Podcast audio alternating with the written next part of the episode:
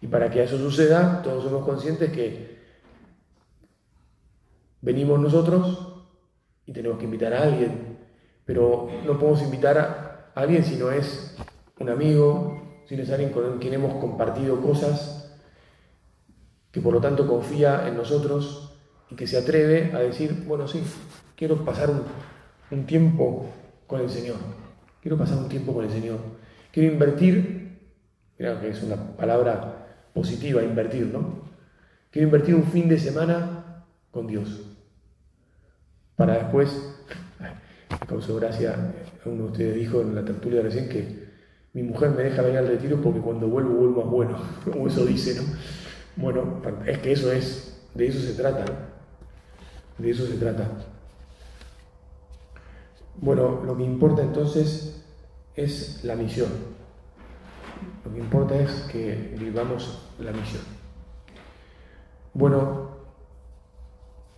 y en el retiro, ¿qué nos vamos a preguntar? Te vamos a preguntar a vos, Jesús, ¿cómo me ves? ¿Cómo me ves vos? A mí, personalmente, cada uno de ustedes se lo va a preguntar. ¿Cuál es la mirada de Dios sobre cada uno de nosotros? También podremos preguntarnos un poquito cómo es su mirada sobre el conjunto, ¿verdad? Pero, pero principalmente el retiro es un trabajo personal. Por eso te animo que te atrevas a hacer silencio. Si todos hacemos personalmente silencio, vamos a poder escuchar mejor a Dios. Nos vamos a ayudar el uno al otro con el ejemplo. El silencio en este mundo en el que todo el tiempo necesitamos que haya acción, que haya pantallas, que haya este, algo que se mueva, ¿no? Y, también que ocupe el espacio auditivo, e, es algo que mete miedo el silencio. Pero te animo y le pedimos a Jesús, Jesús te pido, le pedimos todos que realmente hagamos silencio, para que entonces en el silencio te podamos escuchar. Y en el silencio también te podamos abrir el alma en el retiro no solo hay que escuchar, que es muy importante a Dios, al Espíritu Santo, decíamos antes, sino también hay que estar dispuestos a abrir el alma. Porque si escuchamos a Dios, pero después no abrimos el alma, no tomamos resoluciones, no nos convertimos, no, nos, no dejamos que se meta el amor de Dios y que queme en nuestro corazón lo que hay que quemar, las hojas secas que se cayeron del árbol, y que ya no sirven para nada, y las ramas también secas que puede haber. Entonces nos damos lugar a que crezcan nuevos brotes y para que haya, y a que haya nueva vida. Entonces, abrir el alma, escuchar y abrir el alma, decirle al Señor. Y ahora tal vez le tengamos que decir, vamos a decirle, animate a decirle ahora, bueno Señor, estoy con un poco de miedo estoy con un poco de cansancio, estoy con un poco de desánimo, estoy con un poco de bronca, estoy enojado por X, Y y Z, estoy enojado con vos o estoy enojado con las personas que conozco eh, del centro donde vengo o donde me invitan, por X, Y y Z, no importa, muy bien, abrí el alma. Solo si abrimos el alma, se puede meter Dios ahí y nos puede sanar. Como te decía recién, puede cortar lo que haya que cortar para quemarlo y entonces dar lugar a que haya brotes nuevos. Silencio significa, perdona que, que diga estas cosas, ¿no? pero porque a veces nos hace falta que nos digan, che, silencio significa no mires el WhatsApp. No solo no te pongas a escuchar la radio o videitos de YouTube desconectar. Estado de WhatsApp de retiro. Chao.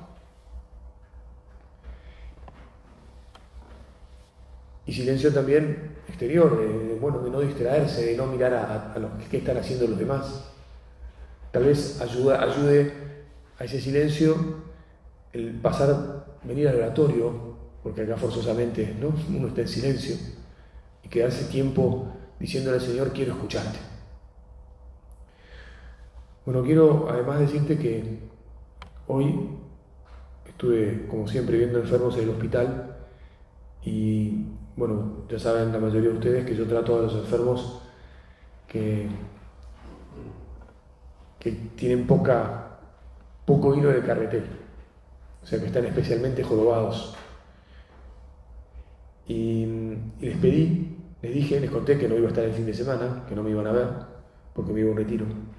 Y a todos les pedí, mira, por favor, ofrece aunque sea cada día media hora de tu, de tu dolor, de tu cama, de tu enfermedad, por las personas que van a hacer el retiro. Y yo les voy a pedir, y ahora te lo pido entonces, a los que estén haciendo el retiro, que recen por ustedes, los enfermos y sus familiares también. Porque un familiar me dijo, también que recen por mí. sí, también por vos. Es decir, que también un fin de semana rezando es acordarse de los demás y que los demás se acuerden de nosotros. Seguramente tus familiares que saben que estás haciendo un retiro estarán rezando por vos y les habrás pedido.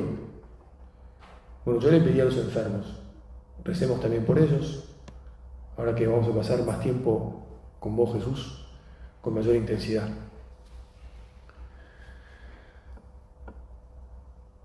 Bueno, no quiero dejar de, insistir en que vamos a escuchar la palabra de Dios. ¿Te acordás cuando termina el discurso de Cafarnaún? Ese discurso en el que Jesús les había hablado de la Eucaristía, o mejor dicho, les había dicho que iban a tener que comer su cuerpo. Y que, y que lo entendieron bien porque entendieron que Jesús no estaba hablando eh, en sentido alegórico, sino que les estaba diciendo de verdad que tenían que comer su cuerpo. O sea, casi una invitación al canibalismo. Y entonces se empezaron a ir porque dijeron, bueno, esto ya es demasiado. ¿no?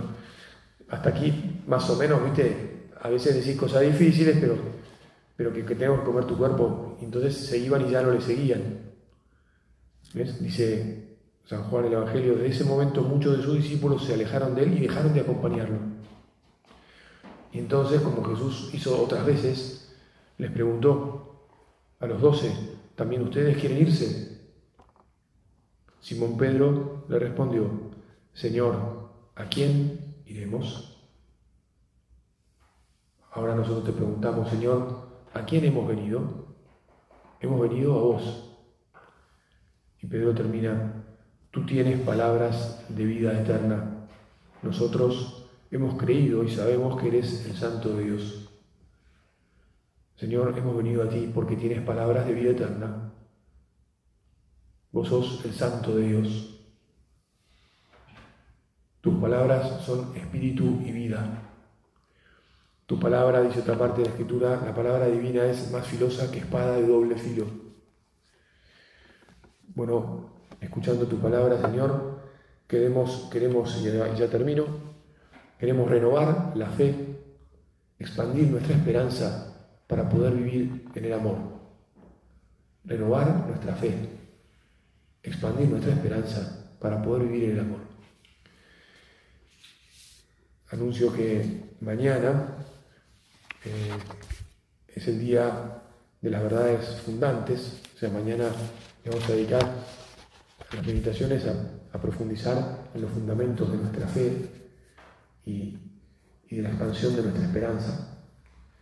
Y pasado mañana y el domingo hablaremos de algunos temas centrales o importantes de la vida cristiana. Como siempre vamos a poner nuestra vida, nuestro retiro, nuestras familias, nuestros amigos y a los enfermos en las manos de María Santísima, porque sabemos que a través de ella se llega siempre más pronto a Jesús. Madre Santa, te pedimos con confianza que nos ayudes a hacer muy bien este, estos días de retiro.